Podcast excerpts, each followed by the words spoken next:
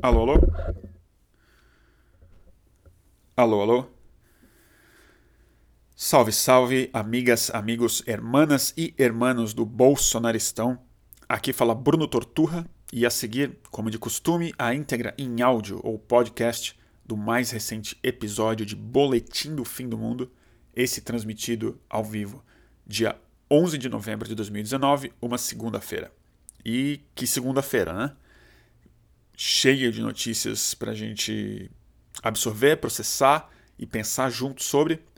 É, a primeira delas, mais importante, eu acho, para essa transmissão, que foi o golpe militar policial que aconteceu na Bolívia, vindo na esteira de uma sexta e sábado e um sábado também muito intensos no Brasil, dada a revogação da prisão em segunda instância pelo STF e a subsequente libertação do ex-presidente Lula e o que isso provocou na nossa, na nossa vida.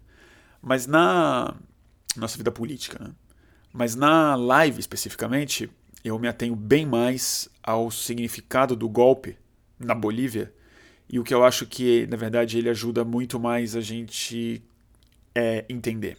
Porque eu não sou longe de ser um especialista, alguém muito informado no que está acontecendo lá na Bolívia.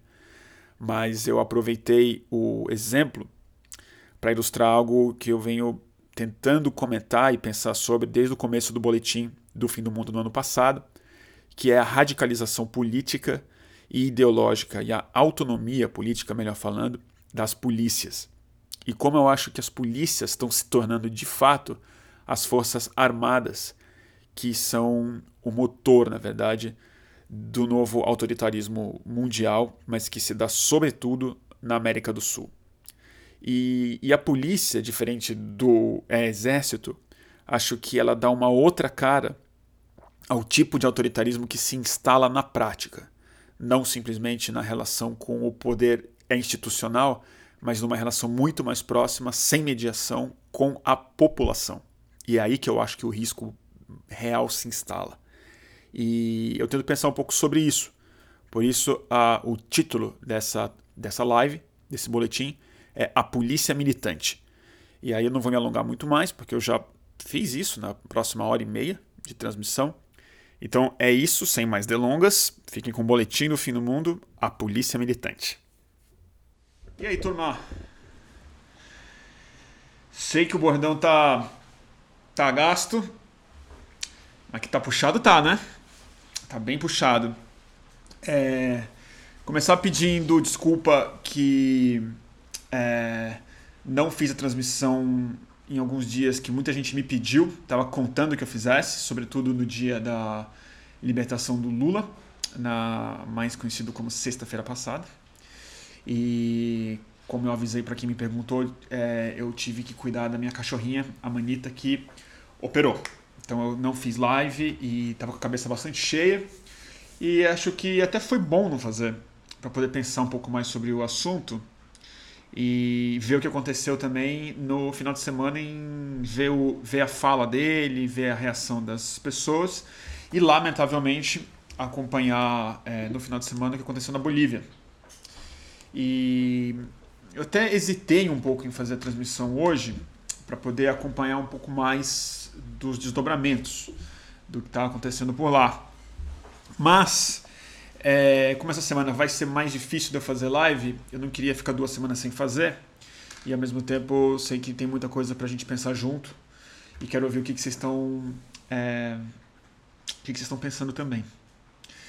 É, hoje estou disputando audiência. Muita gente chiou também, fez uma queixa que eu estou disputando audiência com o Harari no Roda Viva.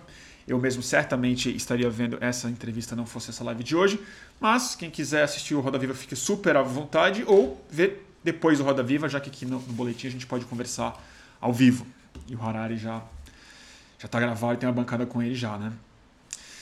Uh, ah, e para quem, e quem perguntou, é, a, a Manita tá se recuperando bem. Tá se recuperando bem. Vai ficar tranquila. Turma, tinham várias coisas que eu fiquei pensando é, sobre o que aconteceu. É, depois, se vocês quiserem, eu posso até falar mais sobre o, sobre o Lula especificamente, sobre o que eu achei do discurso dele, sobretudo dos movimentos que aconteceram nos comentários públicos sobre a, sobre a, a volta do Lula à vida civil. Mas é, eu estava afim de fazer uma live especial sobre esse assunto, de repente com um convidado ou uma convidada é, mas eu queria falar sobre uma ideia bizarra que está emergindo por aí de centro. E eu estava quase fazendo isso hoje. Mas não só o golpe da Bolívia se impôs na pauta, que também inspira bastante conversa sobre essa ideia bizarra de centro que tem aparecido na conversa pública, mas eu prefiro falar sobre uma outra coisa que já permeou vários boletins, que já, para quem acompanha todas as transmissões, sabe que esse é um assunto que volta mas eu acho que agora a coisa ficou muito mais evidente, é, muito mais urgente, muito mais visível. E ao mesmo tempo, bizarramente, ela não entra na pauta das análises políticas é, importantes de serem feitas, na minha visão, é, para um público um pouco mais amplo. Ou seja, esse tema ainda é um tabu para, é, não digo nem a mídia de massa, mas para o jornalismo que não é de nicho. Ele dificilmente bate nos editoriais, ele dificilmente bate num debate na Globo News, na Folha de São Paulo, na Rede Globo. Não vejo muita análise sobre isso e não vejo isso principalmente nas conversas públicas. Mas na minha cabeça, vocês já devem saber disso, é um dos fenômenos políticos mais importantes do mundo, não só do Brasil. E eu acho que América do Sul, sobretudo Bolívia e Brasil, podem ser entendidos como exemplos globais disso que eu estou falando, que é a, a radicalização e a autonomia ideológica e política das forças policiais. As forças policiais, é, por uma série de motivos que eu vou tentar, sei lá, pensar alto aqui junto com vocês, estão é, se tornando, na prática, um aglutinador de força política de identidade política, de apoio popular e, de e que se encaixa muito mais com esse novo sujeito político que define bem essa crise da, da é, democracia do século XXI, define muito melhor do que o exército, na minha visão, do que as forças armadas no sentido clássico.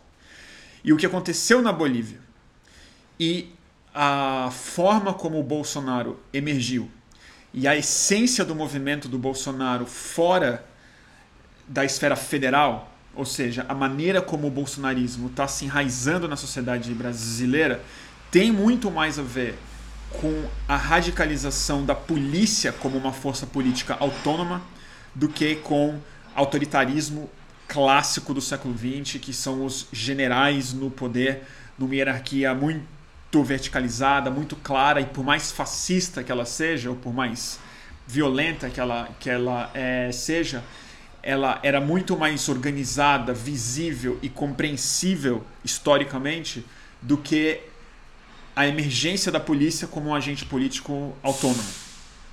Só porque eu comecei a falar, me vem o caminhão da caçamba. Pena que agora eu estou sempre esperando para começar o boletim depois do caminhão de lixo. Só que agora tem dois caminhões. Passa o caminhão de lixo, depois a caçamba. Agora é a caçamba. Então é isso, turma. Esperar a caçambinha passar.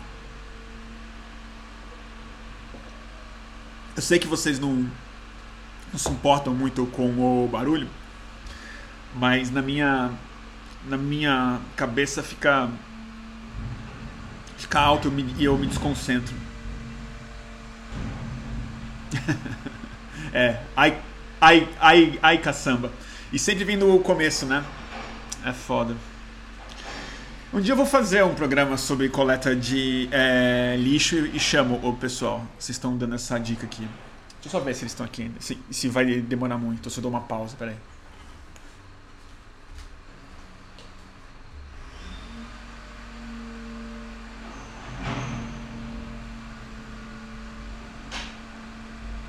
Cara, vocês não sabem, tem tá o caminhão de caçamba e duas viaturas da polícia militar é, na porta do prédio, meio olhando a caçamba. Tá uma piração.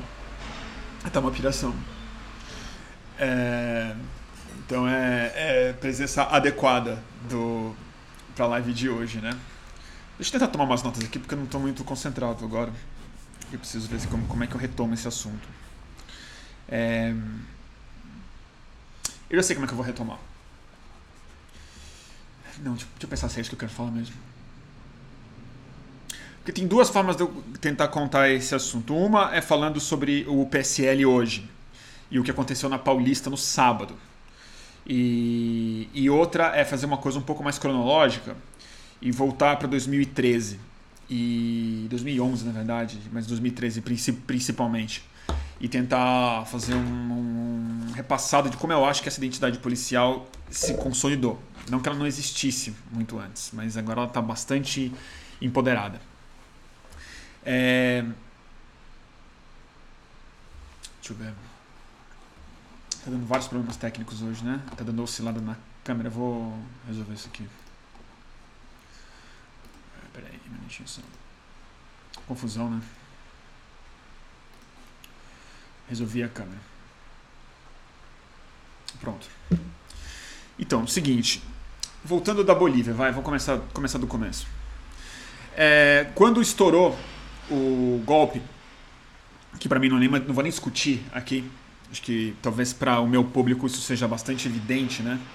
É, é golpe e só o fato da gente estar discutindo isso no Brasil e mais importante do que isso, só o fato da nossa imprensa não chamar de golpe. Vi Globo News muitas horas, não vi ninguém falando a palavra golpe. Ninguém fala golpe assim, para falar que não é golpe, eles nem falam golpe, eles nem negam golpe, eles simplesmente não citam, chamam de crise, deposição, renúncia e tal não estava na manchete da Folha de São Paulo, né? É, Evo renuncia, estava escrito na manchete da Folha. Isso em si, para mim, é tipo é um sinal muito grave, muito preocupante do que a gente está passando. É, independente, absolutamente de forma independente do que possa se achar é, de bom ou de ruim nas escolhas políticas que o Evo Morales fez nos últimos anos. É, ou do rumo das eleições que aconteceram há pouco tempo atrás na Bolívia. Não vou entrar nessa. Golpe completo. Dito isso, é, quando a gente quando ficou claro o problema, até foi antes do golpe dado, antes do Evo Morales ser muito coagido, até por uma fala do próprio comandante das Forças Armadas. Ou seja, formalmente, a estrutura de um golpe militar clássico.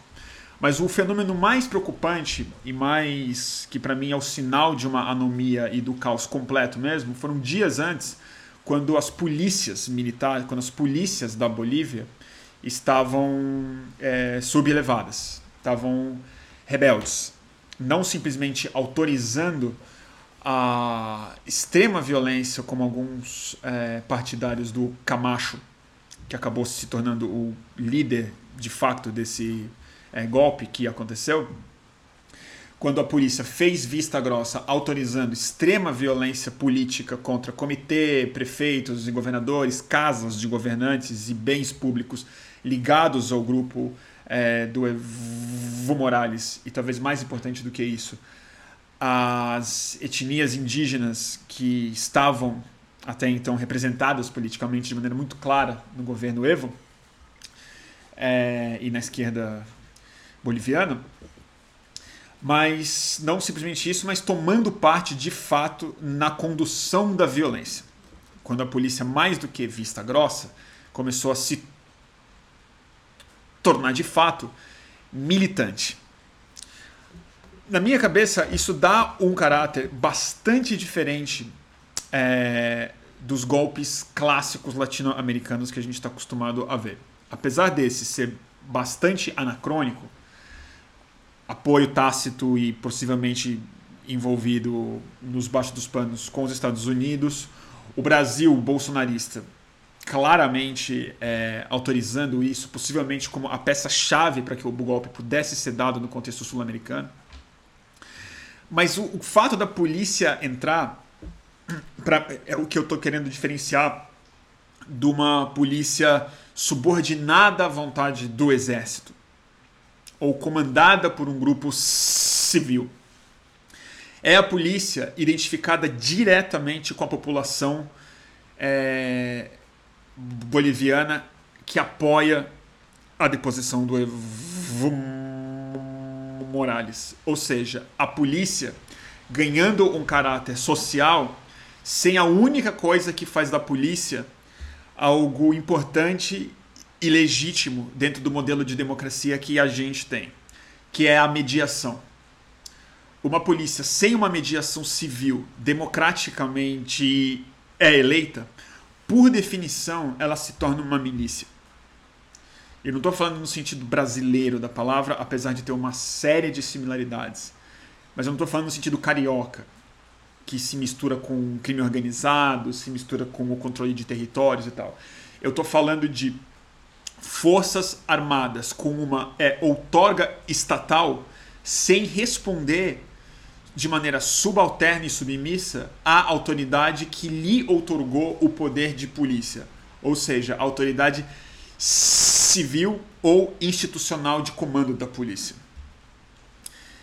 Isso, quando acontece, cria uma situação completamente diferente de um exército identificado com o golpe, ou um exército politicamente ativo na tentativa de tirar um presidente, por qualquer que seja a razão.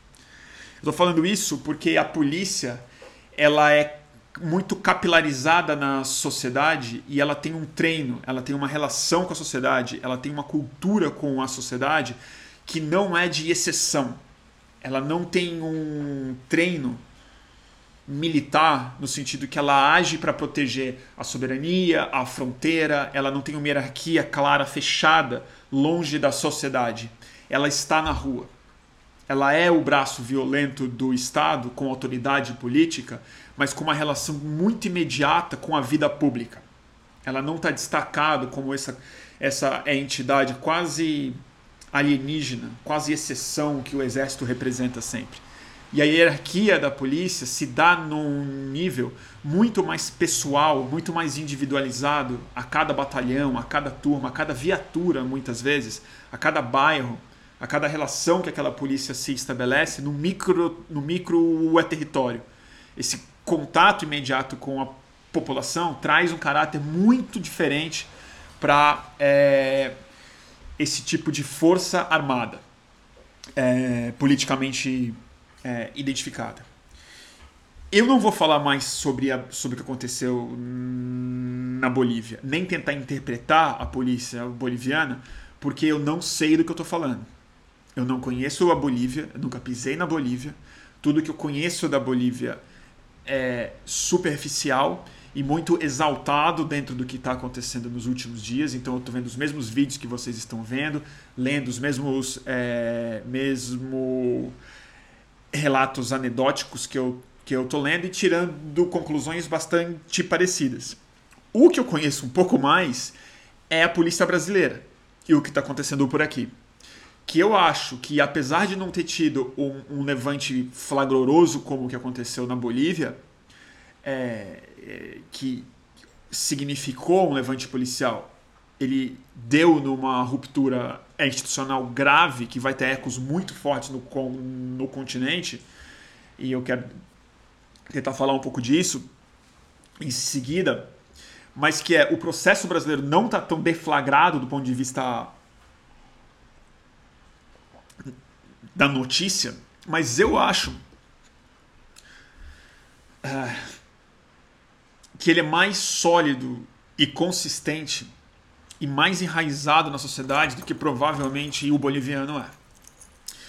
é e eu digo isso porque, assim, é onde eu vou tentar retomar um pouco do, do, do histórico.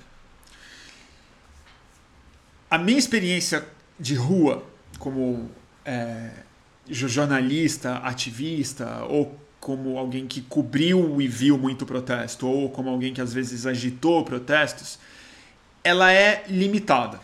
Ela foi muito intensa ela foi muito ligada a, a, junho, a São Paulo, Rio especificamente, mas eu não tenho uma experiência de ativista real na articulação política é, social. Então eu não estou falando de um lugar de é, autoridade, mas eu acho que eu tive uma visão muito privilegiada, essa intensidade que eu tive de convívio de rua, ela, eu acho que ela foi muito simultânea, muito, muito sincronística com o despertar dessa dessa autonomia da identidade política policial, que foi o seguinte: da mesma forma que é, como é que eu explico isso? Os protestos, os ativistas, a conversa política no Brasil, muito é, adubada e sobreposta por uma dinâmica de rede social, de hiperconectividade e de produção de uma conversa full time de novas identidades nesse jogo que mistura uma narrativa é digital e um teatro de rua que junho representou de maneira muito exuberante, mas de lá para cá esse processo no fundo ele se intensificou. A polícia, ela virou um ator muito diferente do mero ator repressivo ou do contensor de exageros numa manifestação. E da mesma forma que os ativistas e a conversa quebrou a mediação clássica que havia antes entre os, os partidos e a sociedade, entre o partido e a disputa política, entre o sindicato e a pressão nos patrões, entre o jornalismo industrial e a opinião é pública, como essas mediações todas foram muito solapadas, a polícia também sofreu uma desmediação muito séria. Porque o contato que ela teve com a população, de maneira muito intensa, ela se deu em dois níveis. Um foi no nível pessoal mesmo na hora que a polícia não simplesmente virou uma força de contenção do que estava acontecendo, ou de repressão e de violência, mas a polícia virou um personagem protagonista do antagonismo dos ativistas. Ela foi pessoalmente responsabilizada pela presença das pessoas lá e no nível individual foi quando as palavras de ordem se viraram para a polícia. Então a polícia virou um ator, digamos, ativo, ela ganhou um protagonismo. Outro fenômeno que a gente não pode esquecer é que a polícia, o policial, ele também é um cidadão político, ele também é uma pessoa. E essa pessoa também está na internet, como não estava antes. E esse policial também entrou de súbito, junto com milhões de brasileiros, numa conversa de uma timeline, onde subitamente ele descobriu duas coisas que ele tem uma autonomia política de se colocar esteticamente, de se relacionar com pessoas, de se expor publicamente, é, politicamente, aonde na vida profissional e na vida civil, na, na, vida, na vida civil não, na vida policial dele, ele não pode ter. Essa, essa, essa voz política não lhe é dada em uma manifestação, nunca foi. Ele não pode se rebelar, não pode fazer greve, não pode dar entrevistas, ele não pode se posicionar politicamente. Mas a criação do sujeito policial na internet e de ele não só descobrir que ele tem muito mais antagonistas do que ele podia imaginar na sociedade politizada, na sociedade não criminal, na esquerda, nos ativistas e tal, como ele descobriu algo que para mim é muito mais importante. O policial descobriu finalmente que ele tem uma base de fãs. Ele tem uma base social real que, sem a mediação da imprensa, sem a mediação dos sindicatos, sem a mediação dos partidos políticos, consegue falar diretamente pro, é, pro é, policial que ele é a única parte do Estado em que aquele cidadão que se diz de bem ama, confia e cultua. Ele é a parte do Estado que uma camada gigantesca da população, recentemente anabolizada com energia política, descobriu que é a única parte do Estado que eles de fato gostam.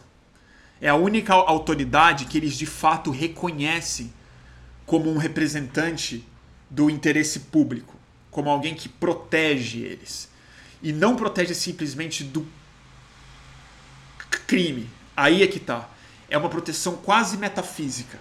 É a ideia de que a função do Estado, na hora em que a anomia se instala, na hora que a, que a confiança na democracia representativa partidária, pelas investigações de. pela, pela, pela insatisfação, pelas, pela simplificação da conversa, pelos escândalos sucessivos, pela falta de qualidade de serviço público, pela perda de fé na política, mas mais do que isso, pela mudança clara em sujeitos políticos que estão de maneira muito clara encontrando na polícia o único obstáculo para um outro tipo de revolução. Um tipo de revolução na cabeça de quem ama a polícia, que eu nem acho que é tão fato é assim. Mas a verdade é que a polícia ganhou uma, não digo uma legitimidade nova, como é que eu explico isso?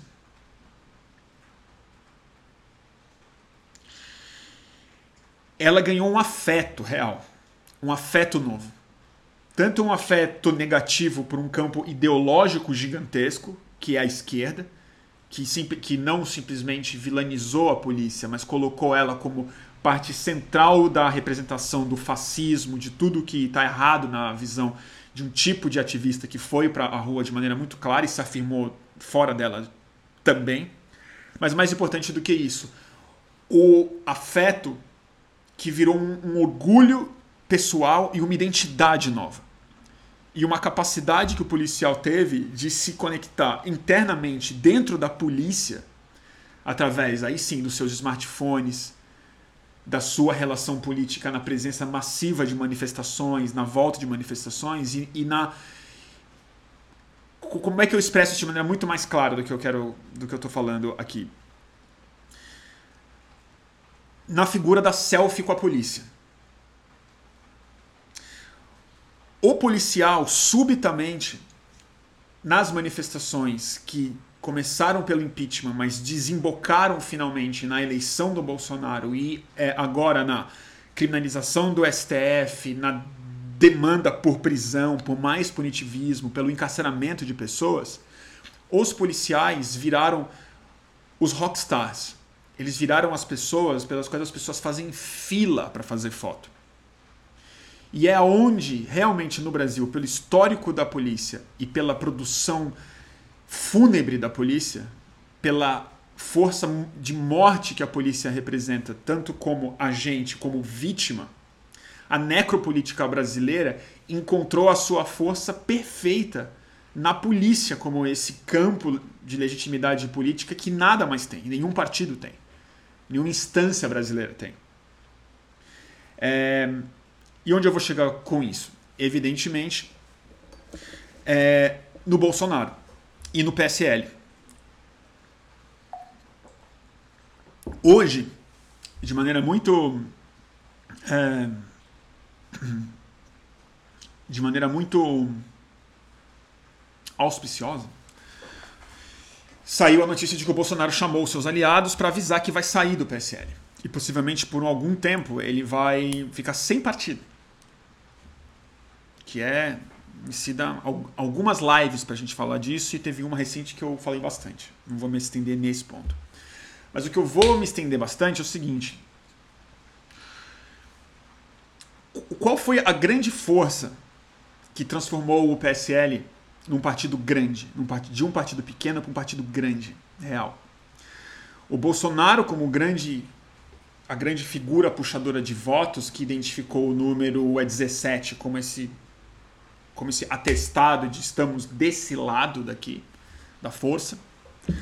Mas mais importante, eu acho, é que o número de deputados é, federais e estaduais que o PSL foi capaz de eleger se deu sobretudo na entrada de quadros policiais na política. É, talvez o mais é, forte deles, que é um cara muito importante para a gente entender o que está acontecendo e o que ele tem feito toda segunda-feira em São Paulo é importante de entender também, é, é o Major Olímpio. É, tem uma série de vídeos, tem uma série não, tem alguns vídeos, mas tem um particularmente muito interessante que é, a gente fez para o Fluxo, uma semana antes das eleições, em que o Major Olímpio faz um discurso muito forte é, contra o PSDB. Depois a gente fala disso um pouco. Mas o que é forte é o seguinte: é, muitos policiais é, e muitos policiais que representam não a força policial, mas que representam essa nova identidade política policial, se candidataram e se tornaram lideranças muito fortes locais. E é isso que eu quero falar. Muito mais do que essa hierarquia militar clássica do general que representa algo massivo e, os, e, os, e abaixo dele é, é, respectivamente, o policial, como coloquei no começo, ele tem uma relação muito mais no varejo com o, com o cidadão. Ele é muito mais próximo, não só fisicamente, na presença real dele, como na identificação da projeção que as pessoas fazem da função do policial e da proteção que ele é capaz de oferecer. O que eu estou querendo falar com isso é o seguinte: mais do que policiais é, militares que ganharam eleições, a gente teve policiais militantes que ganharam, que ganharam eleições e que representam sim um projeto político ideológico muito claro que tem na é, como é que eu explico isso? Na mesma ética milicianista, na mesma ética miliciana, na, é, na ética desmediada entre a polícia e o povo, é, como um projeto político, que é a, o exercício do monopólio da violência, o exercício do poder, falando de maneira mais clara talvez, é, de forma Como é que eu explico isso? É direta, desmediada e no varejo, de acordo com o arbítrio e o valor estabelecido pelo, pelo dono do poder e não através das instituições e das regras e dos valores combinados dentro de um, uma democracia, mas mais importante do que isso, de acordo com os é, valores de identificação é, necropolítica que foi estabelecido entre o povo e a polícia, novamente, sem mediação. É isso que eu quero tentar pensar aqui alto. Eu sei que não está muito claro. É... Às vezes eu fico pensando assim, umas coisas mais mais, mais subjetivas mesmo. É... Tipo, imagina você ser um policial. Deve ser uma merda do cacete. Você ser um policial, vamos dizer, da, da rota de São Paulo. Um policial da a Garra, do GOI. Um policial da, da é tropa de choque. Rocan. A merda. Mesmo que você goste de algum jeito, você tem uma autoridade ali, você ganha muito mal e mais do que isso, você vive uma vida necessariamente muito traumática. Você vive uma vida emocionalmente comprometida. Por mais que eu tenha bode de policial, tenha, assim, eu não consigo imaginar que tipo de pessoa quer entrar para uma força policial brasileira, assim, acho uma loucura. Mas eu sei que eles são pessoas, voltam para casa e têm as suas. E ninguém se acha um filho da puta, certo? Ninguém se acha mal. As pessoas não se acham fascistas e filhas da puta. Todo, todo mundo se acha bom de alguma forma. Imagina esse policial que provavelmente exerce muita violência, porque é a característica do policial brasileiro, sobretudo desses que vão para a linha de frente, o choque, a rocan, a rota. É você corre risco de vida real. Você conhece muita gente que morreu. Tem grande chance de você ter matado pessoas. Tem grande chance de você ter matado pessoas em um... uma circunstância muito. Como é que eu explico? Para não incriminar alguém, para não inferir algum crime. mas em circunstâncias muito muito muito traumáticas mesmo, é a palavra que eu estou em busca, e você ganha muito mal, e você não tem nenhum respaldo estatal para você lidar com esse tipo de problema que você sofre. É, depressão, estresse pós-traumático e tudo mais. Ao mesmo tempo, você precisa buscar internamente algum tipo de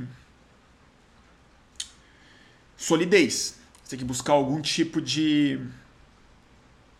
identidade, algum tipo de segurança, algum tipo de orgulho do que você faz, para você simplesmente não desistir ou não afundar. E aí, naturalmente, você cria uma cultura na corporação, você protege os seus amigos, você vira um, vira um policial emocionalmente falando também. Só que aí entra o elemento novo, que eles não conheciam. E a população não tinha instrumento para fazer isso. A população subitamente se divide em duas. Uma delas está falando que, a, que você tem que acabar como policial militar. Não acabou, tem que acabar, eu quero o fim da polícia militar que é a estrutura na qual você foi obrigado a se aferrar como forma de se estabilizar como um sujeito profissional. A outra metade, da, a outra metade das pessoas que estão na rua, elas estão identificadas com uma ideia de limpeza, de ordem, e estão elogiando o trabalho que você faz, idolatrando você pelas coisas, justamente pelas coisas violentas que você fez. Ela não está te idolatrando pela função institucional da polícia. Ela está te idolatrando porque você matou bandido. Ela está te demandando, junto com aplauso e selfie, que você abdique do seu trauma em nome de um orgulho de ser de fato um representante da necropolítica. E isso acontece numa hora em que o país inteiro desacreditou todas as outras instituições que são capazes de fazer, de fazer a mediação, sendo que a principal delas, que é o Poder Executivo Civil, foi o mais desacreditado e ele é o chefe da polícia. Ele é o cara que comanda a polícia. E aí o que, que acontece? Vou dar um exemplo de hoje. O que, que aconteceu hoje? O Major Olímpio senador por São Paulo pelo PSL, uma das surpresas da última eleição, que foi uma das pessoas que tirou uma vaga que estava dada quase como certa para o Eduardo Suplicy. É, é, homem forte, do, se não do governo Bolsonaro, mas do bolsonarismo vocal. Toda segunda-feira ele faz militância é isso que eu tô falando. Polícia militante, não polícia militar. Ele faz militância política em forma de piquete, com poucos policiais, na frente de algum órgão público, não sei se é algum batalhão da polícia, ou se é na frente do Palácio dos Bandeirantes, ou alguma instituição que eu não reconheci, mas com poucos policiais, mas ali tem policial, familiar de policial e o senador com o microfone na mão, no chão, cartolina na mão, contra o Dória, atacando o Dória que pelo menos publicamente é um grande defensor da polícia, inclusive da execução de criminosos pela polícia, ele falou isso na campanha, atirar para matar, mas eles indo frontalmente contra o Dória, que é inclusive vaiado em eventos onde a polícia militar está, a gente viu isso acontecer. O Bolsonaro foi entregar, acho que não sei se viaturas, alguma coisa para a Polícia Militar de São Paulo no mês passado.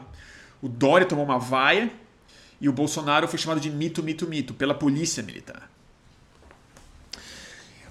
O que, que o Major Olímpio estava falando lá? Ele estava falando precisamente isso. Ele estava falando: vocês morrem, vocês têm índice de suicídio alto e o governo não te valoriza. Evidentemente que ele tem uma agenda pessoal ali, que é ele quer ser o governador de São Paulo. Então ele tem um alvo muito claro, que é o Dória, mais importante do que o Dória, o partido do Dória, que não sai do poder de São Paulo há muito tempo, e a polícia está entendendo uma coisa diferente do que o Major Olímpio está falando. Que não é um projeto pessoal dele, mas que é nós policiais, que somos a força que mantém esse Estado estabilizado, sem o caos do crime, da esquerda, dos ativistas, das, feministas veganas, dos, dos gays ateus, macumbeiros e tal, nós podemos tomar o poder democraticamente e tirar a, é, tirar a mediação civil da conversa.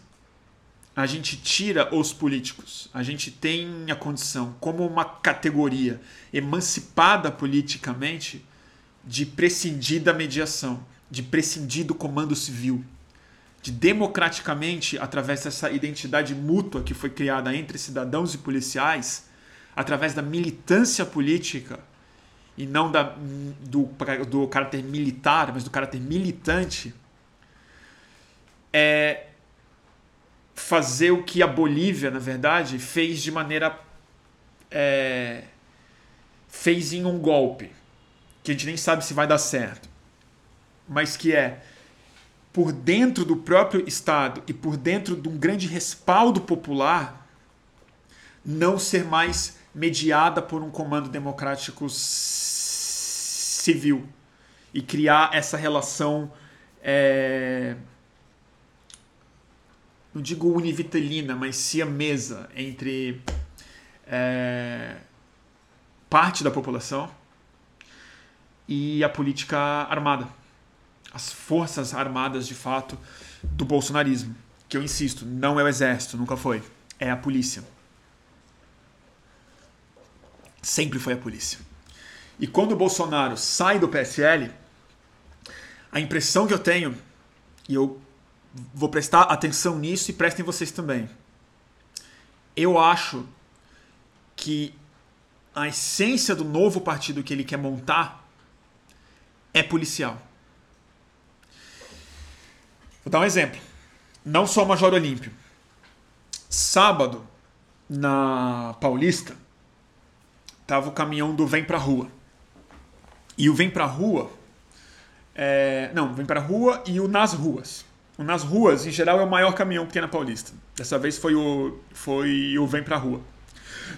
Mas o Nas Ruas é o que tem a Carla Zambelli. É o que tem aquele maluco que eu sempre esqueço o nome dele. Turma da Jovem Pan. A Regina Eduarte fala no, é, lá no, nas ruas. E é uma turma mais ligada ao PSL mesmo. É uma turma bem, bem fake news. Ah, o velho da van, ele tá nas ruas sempre e tal. É essa turma aí. Uma turma mais intervenção militar e tal. E tinha lá um monte de polícia, como sempre tem, mas tinha uma. Foi muito interessante, uma figura, esqueci o nome dela, acho que é Janaína. É, é uma tenente da Polícia Militar do Rio de Janeiro, eleita deputada federal pelo PSL. Não conhecia ela.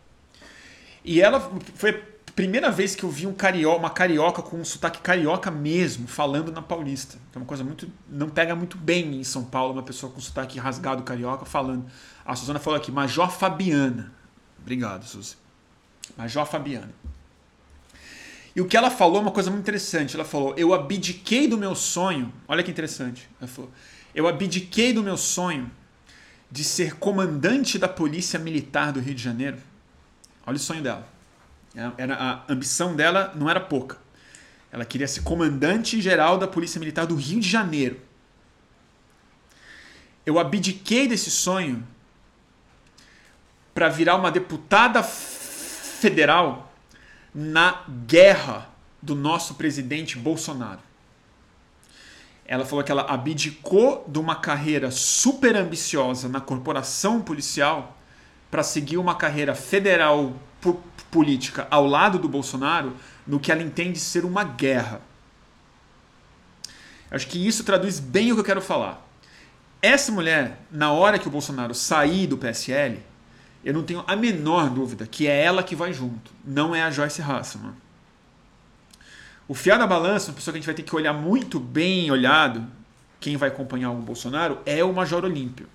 Se ele fica no PSL, ou se ele vai entender, ou se de fato é o que eu estou supondo que é, que é mais um projeto miliciano, um projeto da polícia militante, essa autonomia política de fato, agora com a institucionalidade, com a verba e com uma autoridade redobrada pela figura de um partido de fato. acesso a fundo partidário, a cargo, a foro privilegiado, a indicação de postos estratégicos investigativos, de procuradores, de acesso a outras instâncias do Estado, que a polícia só teria de maneira criminosa através da sua facção é miliciana carioca clássica. Talvez seja um processo muito diferente, que é a entrada do pensamento miliciano por cima mesmo. E eu acho que isso tem que ser algo bem observado. Porque é, é, foi o Major Olímpio, por exemplo, que hoje é, fez algum pedido, não sei em que instância e tal, mas ele falou que ele ia pedir a prisão preventiva do Lula porque o Lula estava. É, prisão preventiva, porque ele estava incitando violência. Comentando que o Brasil deveria seguir o caminho do Chile, né? no discurso dele de, de sábado. É, o Bolsonaro também falou que o Lula tem que ficar atento porque ele pode invocar a lei de segurança, de segurança nacional. É, ou seja, a perturbação de ordem e, tu, e, tudo mais. O que eu quero falar é nov novamente eu acho que a grande força política do Bolsonaro, do bolsonarismo, não do Bolsonaro, mas o grande risco golpista que a gente vive no Brasil não é uma coisa tão parecida com o que a gente viveu no Brasil, nem tão parecida com o que aconteceu na Bolívia no final de semana. É, no sentido de quebra, institu é, quebra institucional, mas algo mais parecido com o que a Bolívia viu dias antes do golpe, que é a ação pulverizada a ação capilarizada da autonomia política das polícias militares no Brasil. E eu acho que esse é o fenômeno que, para mim, de algum jeito, ainda meio etéreo, assim, conecta o Bolsonaro. O Bolsonaro, não, desculpa. O golpe na Bolívia com a soltura do Lula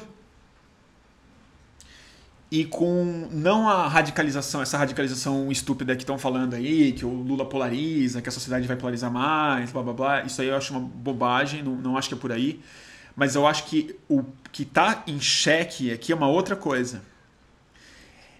É a radicalização da identidade político-policial do Brasil. Que não é só nas polícias, é na sociedade. É na compreensão de boa parte do Brasil que reside na polícia, a única face do Estado em que elas reconhecem uma autoridade real e legítima e que as representa. E é esse caráter que, entre grandes aspas, dá um verniz muito democrático a esse tipo de processo que está acontecendo no Brasil. Que não é a democracia no sentido filosófico, mas a democracia no sentido do número. Ou seja, tem respaldo demográfico e não democrático. Só que, a, só que o demográfico é mais que o suficiente para causar uma crise democrática. E eu acho que é por aí que a gente tem que prestar bastante atenção. Como é que desarma essa bomba? Não tenho a menor ideia. Menor ideia. Tem algumas, mas aí. aí deixa, deixa para outra live. Porque eu acho que, na, na, verdade, assim, a única coisa que eu vejo possível de ser navegada aí é essa ideia bizarra de centro que está sendo estabelecida no Brasil como o maior fake news do Brasil é essa ideia de centro re, sendo reivindicado pelo por quem votou no Bolsonaro ou por quem não criticou o Bolsonaro ou por quem se absteve de votar em alguém no segundo turno é, a, a ideia de que há qualquer caráter centrista em alguém que não se opôs ao Bolsonaro de maneira frontal durante todo o processo.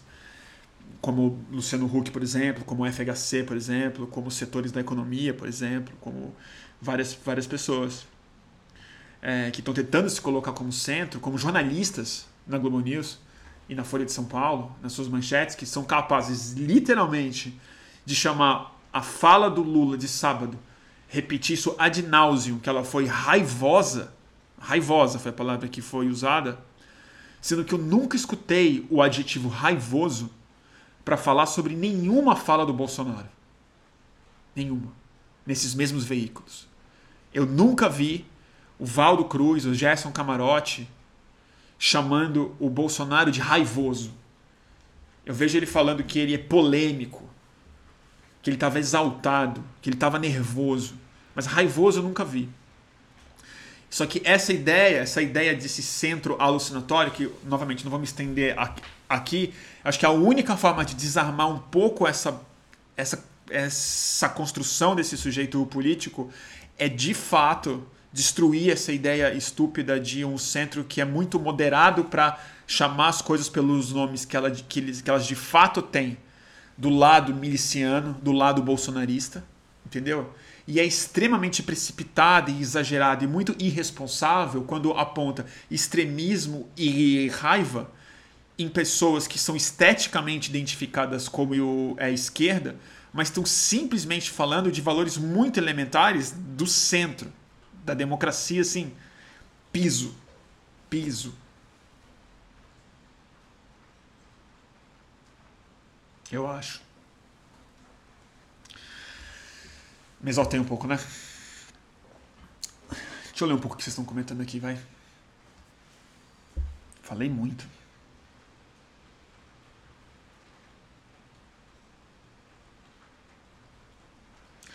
Mas é um perigo isso aí, gente. É um perigo isso aí. Tô preocupado.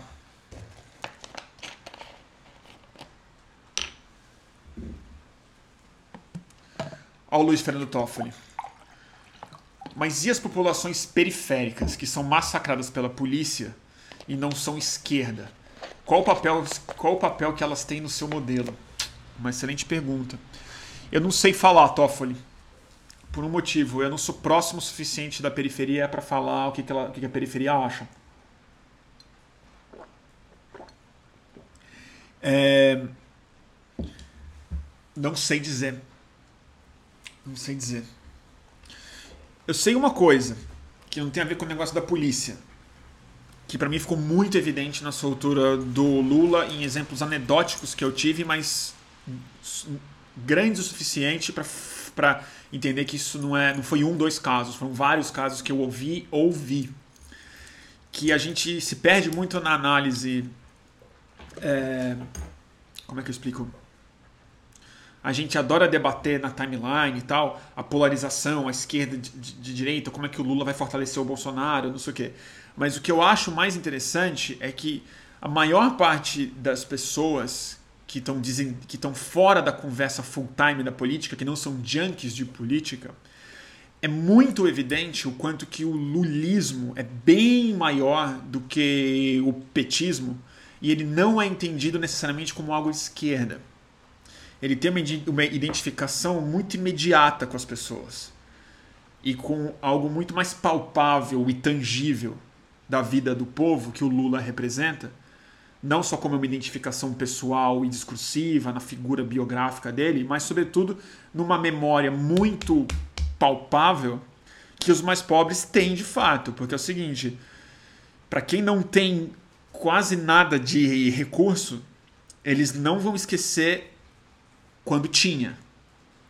Porque a pouca diferença faz toda a diferença. Né? E, e nesse sentido, a soltura do Lula ela tem um caráter muito diferente, eu acho, na periferia. Por isso que ele preso, calado, foi mais fácil de vilanizar, na verdade.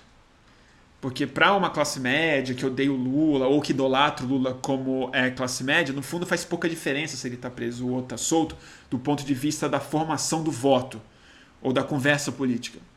Mas o Lula solto, o Lula falando, ele não pode ser simplesmente criminalizado como uma foto atrás das grades. Ele se comunica de maneira muito imediata. E ele pauta a imprensa de uma outra forma. E é aí que eu acho que é, reside um, um risco enorme mesmo. Porque é aí que eu acho que o maior inimigo do Lula agora vai, vai ser a pulverização da ideologia policial junto com o percurso que ele vai fazer no Brasil inteiro. É o pensamento da identidade policial que acontece no varejo, que se, de, que se dá na esquina, que se dá na construção de novos sujeitos políticos raivosos e armados, que a, e, e de uma periferia reapaixonada pelo próprio Lula, que vai se dar uma dinâmica política muito diferente da polarização de direita e esquerda que a gente está acostumado a ver no Twitter.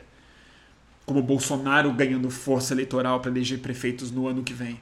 Eu não acho que esse é o fenômeno mais, mais, mais importante. Eu acho que é do, do desejo macabro de prender, matar ou calar ele e tudo o que ele representa também junto, fisicamente falando e da vontade física das pessoas de estarem próximas dele e do projeto dele. E é isso que eu acho que no ano que vem vai ser a disputa mais interessante da gente acompanhar, porque vai ser a disputa política mais pulverizada do Brasil, que é a de prefeituras. Então a gente vai ter uma conversa completamente diferente. Ela vai ser territorial, ela vai ser tangível, ela vai ser nos acordos imediatos, exatamente no tipo de relação que as pessoas mais é, pobres e periféricas do Brasil têm com a política, que é ali, é, é ali mesmo, é no posto de saúde, é no leite, é na rua, é no farol, é no buraco, é na escola. E nessa mesma relação imediata, pulverizada, municipalizada que as polícias têm no Brasil todo. Então acho que esse é, uma, esse é, um, é um outro lance que a gente talvez tenha que observar. Agora, como se dá esse, essa identificação policial nas pessoas da, com o povo da periferia, eu não sei. Eu não sei, eu só posso supor. Eu prefiro não supor, porque eu não. Eu frequento a periferia muito pouco. Ainda assim posso falar que eu vou na periferia, que já é bem mais do que a maioria das pessoas de classe média alta como eu. Mas é.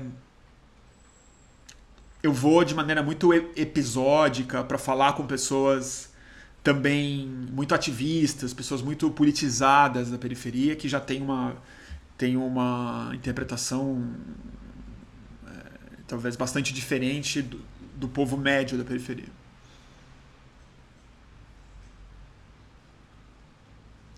O Fernando colocou aqui, pelo que o Bruno falou, Lula corre risco de vida, então. Eu não queria falar nesses termos, mas eu acho que sim. Eu acho que o Lula corre bastante risco de vida, sim temo muito por isso. É... O Lula, eu tive a chance de ver o Lula próximo de mim, poucas vezes, mas algumas vezes, saindo de lugares, entrando no outro e tal. Nunca vi ele com segurança ou com dois caras lá dele. É muito contato imediato com as pessoas e eu acho que é, o risco que o Lula corre é mais alto do que nunca. Eu torço assim, profundamente para que eu esteja errado e ninguém nem tente fazer nada com ele. Mas eu, eu acho que isso é, é bom senso quase, né? É bom senso é, pensar dessa forma. Lamento dizer. A Eva tá falando que ele tá com segurança, pelo que entendeu. Não, eu não duvido que ele esteja com segurança hoje, mas eu acho que a segurança que o Lula precisava ter hoje no Brasil ela é mais parecida com a segurança de um presidente americano do que de um militante político, né? Ele não precisa de três caras em volta dele, ele precisa de gente monitorando o perímetro, precisa de inteligência, de gente que chega antes, faz uma varredura, porque é, é complicado, complicado, complicado. Torço para estar errado, torço assim, oro por Deus que eu não acredito é, evitar que isso aconteça. Né? É, mas é isso.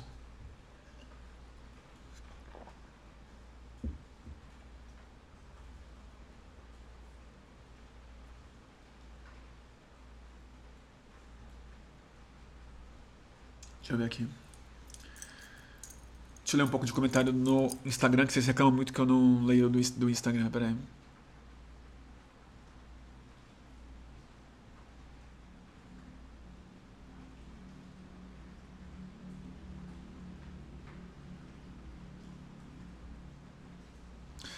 Ah, a é, Nina fez uma pergunta boa aqui. É, e o Freixo? Érico Freixo? Pois é, esse eu acho que foi o. Fora a festa toda e a simbologia toda e algumas coisas muito legais do discurso dele e outras que eu. Outras coisas que eu detestei no discurso dele, preciso falar para falar pra vocês. É, mas tudo esperado, tudo normal também, nada, nada fora do que eu já critiquei antes. É, mas eu acho que, pra, na minha cabeça, o fato político mais relevante do ponto de vista eleitoral daquela, daquele evento ali foi o protagonismo do Freixo. E tá acabando aqui no Instagram. Eu vou ter que derrubar aqui a transmissão no Instagram um segundo. Volto em menos de um minuto e comento sobre o Freixo, tá bom? Tem que encerrar aqui porque ele vai dar uma hora. Encerrar.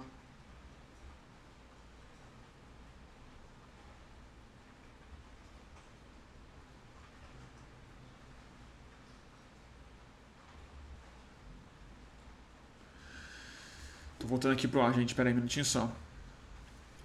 Voltando aqui. Olá, turma do Instagram, voltando. Nossa, tá cheio de gente aqui no YouTube. Tem 626 pessoas vendo. Quanta coisa. Ah, o Evo Morales está caminho do México, é isso? Hum, que bom. Que bom. Assim, claro que eu preferia que ele retomasse a a uma certa liderança para pelo menos reconduzir o, o país para uma eleição, mas bem melhor ele ir longe da Bolívia numa hora dessa para evitar mais sangue, para evitar o sangue dele, né? Correr, porque esses malucos aí iam pegar ele sim. Eu acho. Então, perigo. Sobre o Freixo, né? Tava falando do Freixo. Então, vou, re vou repetir o que eu disse agora há pouco. Eu acho que o fato político mais relevante do ponto de vista eleitoral e, e prático para a esquerda, no discurso do Lula sábado em São Bernardo do Campo, foi naturalmente o protagonismo total do Marcelo Freixo, como o cara fisicamente mais próximo do Lula, o cara que o Lula se dirigiu algumas vezes falando o nome dele e tudo mais. Mais importante do que isso, a notícia que saiu em seguida de veículos de esquerda, então pessoas que são muito próximas do PT, que têm fontes quentes ali dentro, dizendo que o Lula se comprometeu a botar o PT de base, finalmente, é, para o Marcelo Freixo se eleger prefeito do Rio de Janeiro. O que significa uma força muito grande que é para o PSOL agora como protagonista e o PT fazendo algo que não é muito da, do feitio do PT, é, que é ir para a base de alguém de esquerda, apesar do PT já ter feito isso no Rio para forças políticas bem menos interessantes ou, ou, nobres do que o Freixo, como o PMDB, por exemplo, né? Isso o PT aqui do Rio já, já foi base tranquilo. Mas com o aval do Lula dessa forma, é, é mais do que é, talvez a, o maior é cacife político que o PSOL já teve numa cidade grande, e, e não só grande, uma cidade profundamente estratégica para o, o, cenário político do Brasil. Né? É, não é tão rica, mas eu acho que hoje, por ser a, o, o ponto de nascimento, a sopa original da milícia, do Bolsonaro, Witzel, Crivella, né? assim, a exuberância da escrotidão política ela se dá no Rio de Janeiro como uma mata atlântica, né? Assim, é orquídeas de, de exuberância do nosso churume político. Então, assim, o Freixo vindo com esse cacife todo é muito bom. E vai ser um grande teste também, né? É, o quanto que. Mas eu acho que não. Eu, eu, eu tive uma conversa hoje com um amigo que achava muito ruim que o, o, o PT apoiasse o Freixo dessa forma, porque entendia que o único jeito do Freixo ganhar na cidade do Rio de Janeiro é, de alguma maneira, conquistar um centro que não topa o PT, mas poderia ver no Freixo um cara ilustrado e tudo mais. Eu discordo um pouco, porque eu acho que essa turma já não vai votar na Freixo de qualquer jeito, porque o pessoal nos últimos tempos já se identificou com uma. já foi marcado como uma esquerda radical, socialista e tal, qualquer coisa. Mas mais importante do que isso, acho que esse eleitorado que tem um nojinho, uma coisa mais centrista e tal, não sei o quê, é muito mais uma elite que eu acho que econômica e de classe média que no Rio de Janeiro vai ter muito pouca importância. E aí é que eu acho que é o seguinte, no Rio de Janeiro a gente vai ser um laboratório também muito interessante de ver o quanto que o lulismo, o quanto que o Lula é mais forte do que o PT. Que o lulismo é capaz de falar com uma periferia carioca, com uma, com uma turma pobre do Rio, evangélica, que vê Rede Record, que está próximo de igreja, que tem uma relação completamente distorcida com a milícia, o Estado, a compreensão do que é público, não sei o quê, se o Lula conseguir furar absolutamente é, a mediação que o PT faz. E para mim isso sempre foi muito claro. O Lula é maior do que o PT. É maior do que ser de esquerda. Não que ele é maior do que tudo isso, mas é porque ele fala com pessoas que não estão tendo essa conversa que a gente tem, que não pensam em termos de direita e esquerda se buscam outro tipo de identificação. Então, se o Lula, de fato, emprestar o seu cacife pessoal para o Freixo e não simplesmente mandar o PT apoiar o Freixo, eu acho que o Freixo vai ter uma força que aí sim vai compensar é, é, bastante essa aliança. E aí, aí, aí, enfim, aí ele vira uma figura política com um protagonismo maior ainda, né? Aí Aí se torna uma pessoa politicamente. se torna uma das peças grandes do Brasil mesmo. Né?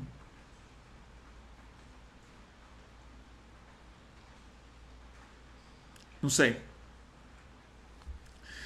Aí o Fabiano faz uma pergunta super pertinente.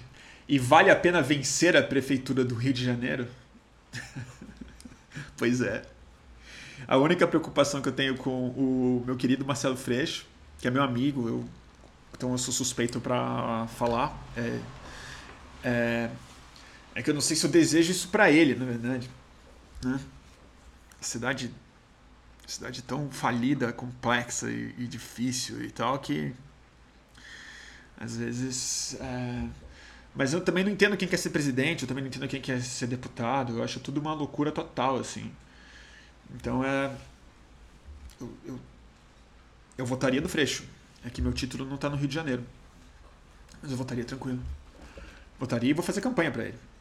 Vou, vou ajudar o máximo que eu puder para ele se eleger. É, vou perder totalmente minha objetividade como repórter e vou fazer campanha. Vou fazer campanha pro Freixo. Só não sei para quem vou fazer campanha em São Paulo, né? Tem uma amiga minha, que não vou falar quem é, que vai que o Freixo fica. Vai que o Freixo fica sabendo que eu falei isso. E quem falou, que ela acha que o Freixo não devia ser prefeito do Rio, que devia ir pro governo do Rio. Porque as pautas do Freixo e tal são muito mais a ver com segurança pública, com direitos humanos, com essas coisas, do que, do que a gestão executiva ali da, da obra, da planilha, da coisa da prefeitura. Eu vou discordar um pouco por um motivo. É... Eu acho que assim como a Thelma de Souza e a Erundina foram prefeitas, a Thelma antes em Santos, talvez pouca gente saiba dela, mas eu morava em Santos na época e eu sei que o quão importante foi para Santos. Mas o sucesso da Thelma como prefeita em Santos e o sucesso da Erundina como prefeita em São Paulo foi fund foram fundamentais para que o PT se provasse como um partido muito mais viável politicamente do que o discurso, do que simplesmente uma visão libertária socialista de sociedade. Quando elas se provaram, quando eles fizeram uma gestão executiva solidária e mais socialista, teve uma resposta que ecoou na sociedade por muitos e muitos anos. E aí foi isso que viabilizou, na minha opinião mesmo, inclusive o Lula se eleger presidente do Brasil e outros prefeitos no Brasil inteiro, depois a Marta Suplicy e tal, que foi uma excelente prefeita também. É, mas o, eu acho que seria muito positivo para o PSOL assumir uma responsabilidade de uma prefeitura com, muito complexa, mas muito importante, sobretudo uma prefeitura que nunca teve de fato alguém com uma visão socialista, democrática, muito comprometida com a base do problema carioca, que é de, de, de desigualdade econômica muito marcada no território físico, né? É, a diferença de CEP mesmo ser a coisa que a única coisa que importa no Rio, né? De você estar tá 50 metros aqui, você tem um condomínio de, de luxo de milhões de reais o apartamento com, com milícia na porta para te proteger e 50 metros depois é uma favela que não tem título de propriedade, não tem saneamento básico, não tem energia elétrica e é controlada pelo tráfico. Então, essa questão municipal do Rio de Janeiro poderia ser extremamente benéfica para o Rio, ter uma prefeitura socialista, e seria muito bom para o amadurecimento do PSOL como partido político ter o poder executivo de uma capital. É. Então, é isso que eu acho.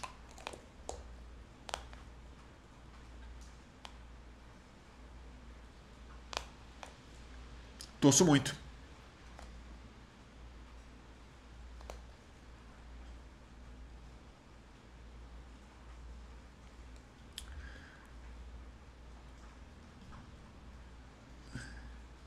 Ah, o Toffoli. Bruno, voltando ao discurso do Lula, do que você não, do que você não gostou? Teve coisas que eu não gostei também, mas fiquei curioso em saber a sua visão. Primeiro, eu gostei de ver ele de volta. Acho ele realmente sempre me, me dá uma tristeza, que é a seguinte. Tem esse papo todo, né? Superar o Lula, não superar o Lula, não precisa, amo o Lula, não sei o quê. O fato não é uma questão de superar ou não superar o Lula, é que tragicamente, tragicamente mesmo assim, o Brasil não conseguiu produzir alguém com essa capacidade é, de articulação, de retórica, de contato político, de legitimidade que o, o Lula tem. Então é muito bom ver ele solto. Até porque foi muito injusto prendê-lo. Então tá tudo bem. O problema que eu tenho é que ele é um, ele é um, um ele é um senhor de 74 anos, mesmo com uma visão em que ele falou que o que ele mais quer ver no Brasil de novo é isso depois de tudo que aconteceu. Ele realmente assim, ele falou que o que mais importante, o mais importante é que as pessoas tenham dinheiro para comprar tudo, não sei o que, eu entendo o consumo, não vou discutir isso. E no final ele falou aquela coisa que não, eu não me conformo, que ele fala, mas o mais importante é chegar no fim de semana e fazer aquele puta churrasco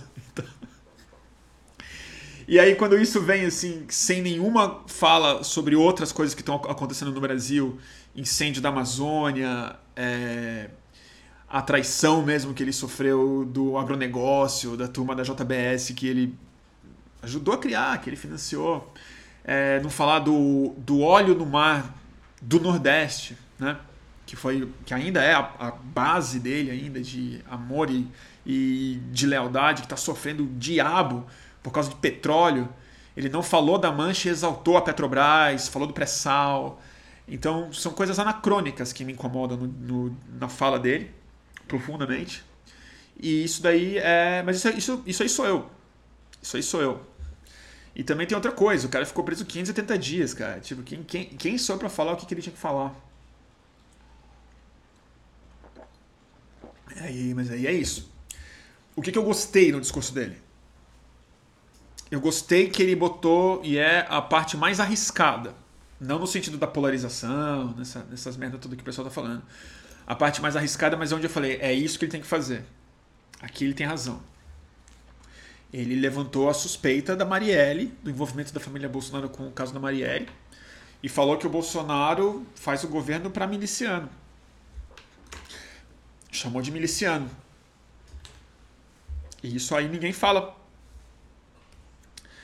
a imprensa não trata dessa forma. Então, só o fato da imprensa ser obrigada a, a botar isso nos seus parágrafos, mesmo chamando isso de raivoso, tá falado com o maior megafone que existe no Brasil, que é o do, que é o do Lula. Pro bem ou, pro, ou para ou pra ou mal. Então, a pessoa que está falando com o mundo inteiro, porque agora é isso, né? O Lula vai falar com imprensa francesa, imprensa inglesa, imprensa americana, falou hoje com Bernie Sanders, vai falar com a Ocasio Cortez, vai falar com o Fernandes na Argentina, vai, ele, vai, vai ligar para o Evo e tal. Ele vai falar sobre milícia. E isso tem que ser falado. Que é o que a, o jornalismo não é capaz de falar. E ele faz uma coisa que é muito boa, que é juntar a criminalidade miliciana com a crueldade do projeto econômico do Paulo Guedes num projeto só. Isso é um governo só. Isso não são duas faces opostas. Não é o milicianismo não é o lado feio de uma agenda econômica, que é assim que estão explicando no mainstream no Brasil. Ele fala, são duas faces de uma moeda só. São os dois lados feios de um projeto feio. E isso eu acho também que é extremamente positivo e ninguém articula isso melhor do que o Lula. É, Para as pessoas que mais precisam entender isso, que são as pessoas que mais estão sendo esmagadas pelo projeto Paulo Guediano, e as pessoas que também são mais esmagadas pelo projeto miliciano, que são as pessoas que moram nas periferias, que são dominadas na bala pelas, pelas milícias. Que talvez não faça tanto sentido ter essa identificação psíquica com a polícia, mas uma identificação ali territorial mesmo, né? Então acho que isso é, isso é muito, muito, muito valioso. É onde eu gostei. É, onde eu não gosto do discurso do Lula, que talvez seja a coisa que mais me incomode. Tudo isso muito pessoal, tá, gente? Você deve estar um monte de gente super feliz que o Lula está solto. Eu estou feliz que ele está solto também. Mas na minha, na minha, o que me bate muito mal é que assim, putz, ele, ele, ele realmente ele, ele cria um discurso, ele, ele, ele, ele se coloca pessoalmente numa visão muito paternalista e muito, e muito messiânica mesmo, né? A, é, a é, minha história política é a história política do povo brasileiro. É, é, é ele, ele compra o lulismo. Eu acho isso. Eu não gosto muito disso. Eu não gosto muito. Quando falar na primeira pessoa. Acho que tudo bem falarem isso dele, mas é, ele falar é meio. É meio um artista, assim, sabe? Que tá tudo bem falarem que, sei lá, que o John Lennon é um gênio. Mas o John Lennon não pode falar que ele é um gênio. Eu acho meio, acho meio estranho. Acho que tudo bem falarem assim, o Getúlio é o pai dos pobres. Mas não tá tudo bem o Getúlio falar eu sou o pai dos pobres. Mas aí é, isso, é, isso sou eu, é pessoal. Tem gente que gosta, tem, tem gente que acha isso útil, tem gente que é mesmo apaixonado por ele e tal. E, e, e é isso.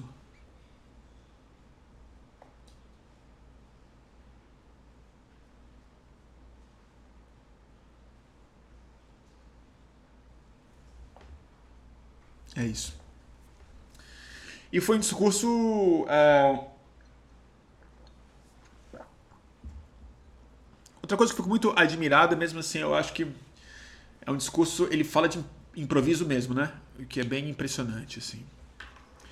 Mas, novamente, a, a subliminaridade, que não é subliminar, né? Mas o que, o, a coisa que não foi dita de maneira clara, para mim ainda são as coisas mais importantes no discurso dele, ali. Que é por onde ele vai articular uma oposição, e o Freixo virando realmente um protagonista do novo campo político que o Lula vai liderar daqui para frente.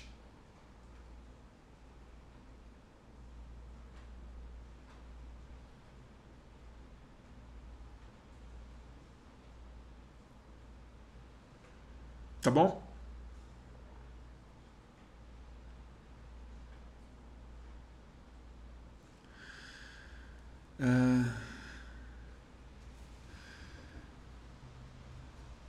A Thaís está perguntando, e a Bolívia, Torturro? Respeito a sua opinião. Eu já falei no começo da live. É, depois eu quero fazer uma live. Se essa semana eu conseguir fazer, eu vou fazer ainda. Hoje eu não vou falar mais. Mas eu queria fazer uma sobre o centrismo. E como eu acho que o centrismo, na verdade, é egocentrismo. Como que esse centrismo, na verdade, mais do que ser um liberalismo fajuto, que é também, ele tem a ver com, o, o, o hiper, com a hiperindividualização da ideologia. Do indivíduo ser o centro gravitacional da sua própria ideologia, de como esse centrismo, na verdade, é egocentrismo. E e, mas que está muito perigoso nessa conversa sobre a Bolívia e está caindo a, a, máscara de muita gente mesmo, assim, né? Caindo a máscara de muita gente que está fazendo um grande veja bem, não é bem golpe, o que está acontecendo na Bolívia, vamos, vamos falar no que o Evo fez e tudo mais, fingindo que não viram é, gente ajoelhada com a Bíblia no chão do palácio, gente botando fogo em, em casa de irmã do presidente e tudo mais é, para falar de abusos democráticos dos outros, né? E, e, é muito interessante ver isso mesmo, assim, né? É um processo de negação assim muito forte que eu acho que não é mau caratismo exatamente. Eu acho que tem a ver com, com a perda de noção do que, que coerência é, na verdade, né? O que o processo histórico é. Muito estranho. Mas outro dia eu falo disso mais longo. Preciso pensar melhor sobre isso eu queria conversar com alguém.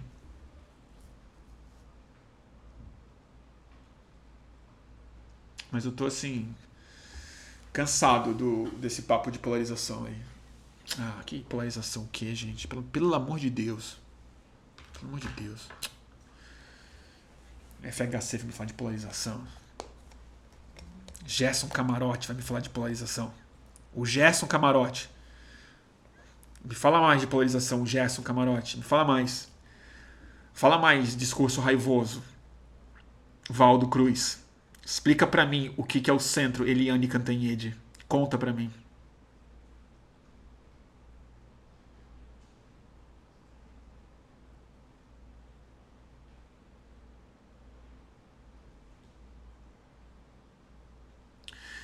Ah, o Vinícius está perguntando do, do é, ideologia. O Luke errando na análise é, é ideologia dele falando, não é um erro. É isso mesmo, é isso mesmo, é ideologia dele mesmo. Pelo amor de Deus, gente.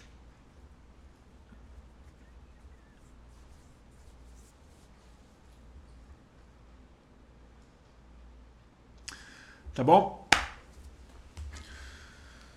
Turma, eu vou vou me despedir.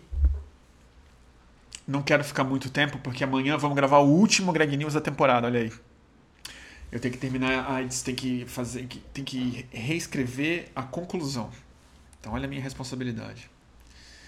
E amanhã de manhã o Greg pega pra mexer as coisas dele. Então eu tenho que escrever ainda hoje. Tá bom? E vai ser o último episódio. Na sexta-feira que vem vai passar o último episódio. O que mais, gente? Ah, eu vou dar uma dica hoje. Eu já dei. É... Tem muita coisa para falar. Você está fazendo per perguntas ótimas aqui. Mas eu não vou. Eu não vou me alongar muito mais hoje, não. Tá tarde já. É... Seguinte. Eu vou dar uma dica hoje que eu já dei aqui e eu vou indicar um outro livro que acabou de ser relançado no Brasil com uma outra tradução é, que eu não recomendei ainda porque estava fora de. não estava sendo editado. A última edição foi uma pocket da LPM que e, esgotadíssima em todos os lugares. E eu vou dar essa dica, apesar de já ter dado ela antes, porque hoje é aniversário dele, um dos meus romancistas favoritos da vida. O o maravilhoso presidente da Sociedade Humanista dos Estados Unidos, é, ex-combatente da Segunda Guerra Mundial, prisioneiro dos alemães na cidade de Dresden durante os bombardeios famosos que devastaram a cidade inteira, nosso querido Kurt Vonnegut, autor desse clássico de 1968, Matadores 5, é uma ficção é, alucinada, baseada parcialmente nas suas experiências como combatente americano na Segunda Guerra, justamente na cidade de Dresden. É, mas o livro que foi relançado, acho que chegou nas livrarias hoje, para comemorar o aniversário de Kurt Vonnegut, é o Café da Manhã dos Campeões. Que eu acho que, no fundo, eu gosto mais do que o Matador 5. O Matador 5 ele é um, um grande marco, ele faz parte da grande da grande constelação de, de obras-primas que saíram em 1968, esse ano que o mundo explodiu em criatividade, né? As grandes obras-primas e tal. Mas um, um livro que ele publicou poucos anos depois, chamado Café da Manhã dos Campeões. É, que estava esgotado no, novamente, saiu pela essa mesma editora, a Intrínseca. Essa tradução eu não li, mas é do grande Daniel, é, Daniel Pelizari, é, autor ele mesmo de romances. Né? E é isso aí. Matadouro 5. É, e Café da Manhã dos Campeões. Café da Manhã dos Campeões, eu não vou dar spoiler, mas é um dos livros mais maravilhosos que tem. Tem, e tem um dos personagens mais incríveis que permeia a ficção do Kurt Vonnegut, que é o Kilgore Trout, que é um alter ego dele maluco. Vale muito a pena. Tá bom, turma? Agradeço demais a paciência. Uh, agradeço demais a paciência de vocês, é, a audiência. E aviso quem quiser, essa live fica disponível sempre no Instagram por 24 horas no YouTube, no canal do YouTube para sempre. É, Estúdio Fluxo. E amanhã em podcast, no Spotify. Vai estar disponível lá também. Todos os boletins do fim do mundo estão disponíveis em podcast. Tá bom, turma? E quem quiser é, colaborar com a realização dessas transmissões, o nosso Catarse está sempre aberto para a generosa contribuição de quem nos apoia. catarse.me barra mantenha underline o underline fluxo, mantenha o fluxo no Catarse. Tá bom, turma? Durmam bem. É... Sonho com os anjos. E eu vou desligar aqui antes no YouTube, né? Tá bom? Tchau, turma.